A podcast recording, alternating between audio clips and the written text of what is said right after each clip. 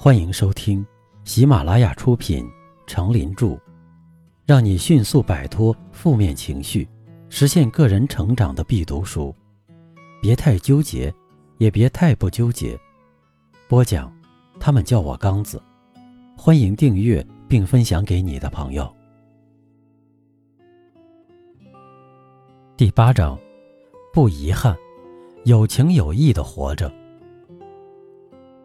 情谊是一种温暖，它会给我们的人生增加一抹亮色，给我们的心灵带来真诚的抚慰，让我们赢得美丽的人生。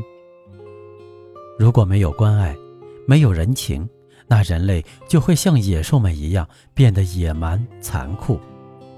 如果拒绝关爱，没有人性，人类就会陷入恶意的泥潭而难以自拔。所以。我们要做一个有情有义的人，不要给自己留下太多的遗憾。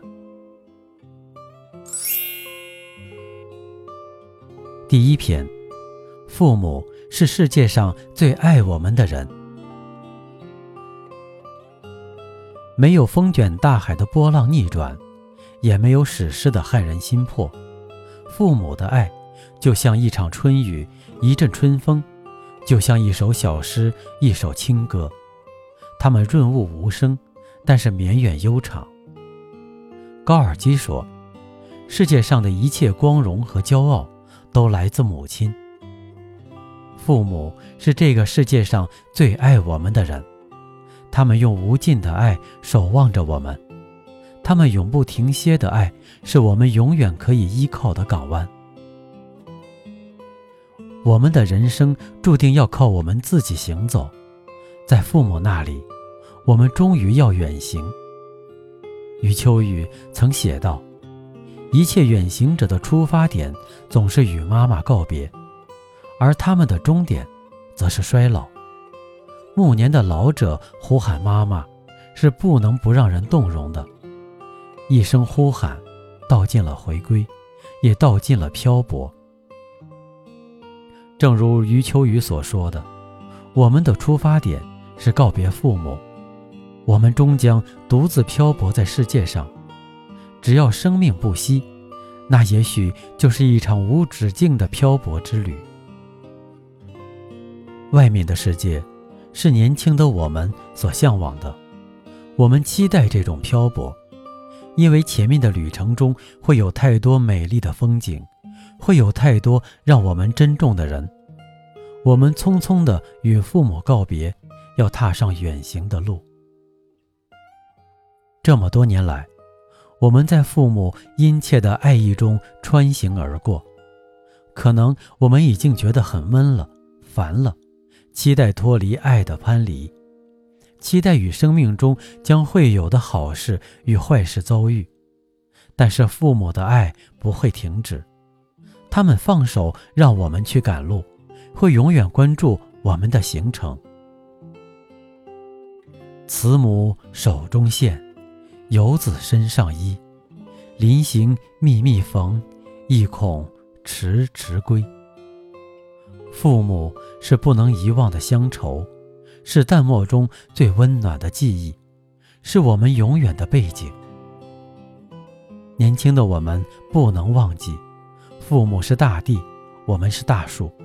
就算我们长得多么枝繁叶茂，我们的根都在泥土里。我们不能忘记，我们最初的出发总是来自于他们。没有他们的滋养，就没有现在的我们。独自走完人生之旅的我们，在旅途中感到疲惫时。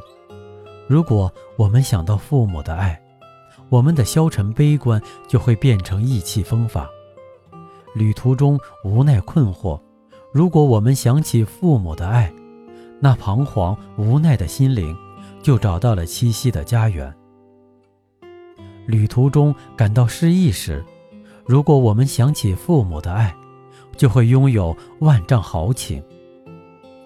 父母的爱如此伟大。如此绵长，似水而逝的流年，也许会带走很多记忆，唯一带不走的，永远是父母的爱。旅途中，我们不要忘记常回家看看，那将是对父母莫大的安慰。我们的故事总是他们在精神上的延续，我们的身体中流淌着父母爱的血液，奇妙而深刻伟大的爱，怎能不让我们动容？在美国，多年前的一个夏日，佛罗里达州南部有个小男孩为贪图凉快，决定去房子后面的一个深水潭中游泳。他扎进水里，丝毫没有意识到自己游往潭中心的同时，一只美洲鳄正在朝岸边游来。小男孩的母亲当时发现了美洲鳄正向孩子步步逼近，他迅速奔向水潭。朝孩子呼喊着。小男孩听到呼喊声，猛然意识到了危险，立即掉头向岸边的母亲游去。可这时已经无济于事，他的手刚勉强够到母亲，鳄鱼已经接触到了他。母亲在岸上拼命地拽紧儿子的手臂，而美洲鳄也死死咬住孩子的腿不放。为了争夺小男孩，母亲和鳄鱼之间展开了一场让人难以置信的拔河较量。母亲挽救儿子的坚定信念，让他无论如何也绝不放手。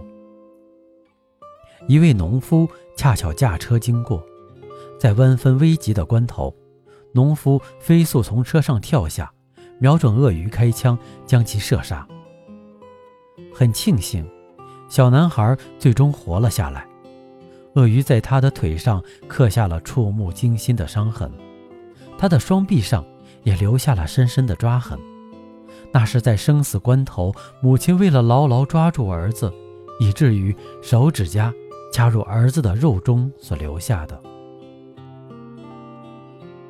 后来，小男孩满脸自豪地告诉记者：“大家还是看看我的手臂吧。”我的手臂上也有好多伤疤呢，这是妈妈不放开我，在救我的时候留下的。这就是伟大的父母之爱，伟大的亲情。如今会用全部的身心去报答他们，是我们感恩父母的爱。没有他们，哪有我们呢？我们在人海中行走，在心底里高喊。在喧嚣中沉寂，这之中的细节，也许是母亲和儿子的对话，也许是三口之家的甜蜜，也许是父亲微驼的背，会让我们想到自己的父母。我们会在心里向父母承诺：“爸爸妈妈，我爱你们，我会天天上进，好好生活，我会努力工作，赚钱养家。”不让你们担心，永远孝敬你们。让我们都在心底里这样承诺，这样鼓励自己。正是因为有父母，我们在这个世界上才不觉得孤单寂寞，感觉自己有根，有面对世界的勇气，有永远向前的决心。感恩父母的爱，珍惜父母的爱。我们的人生之旅将是温馨而美好的。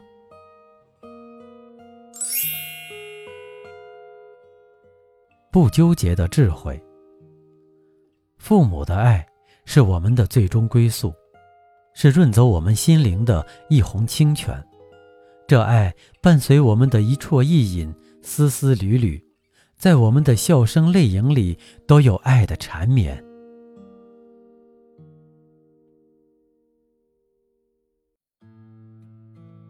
您刚才收听的是，让你迅速摆脱负面情绪，实现个人成长的必读书。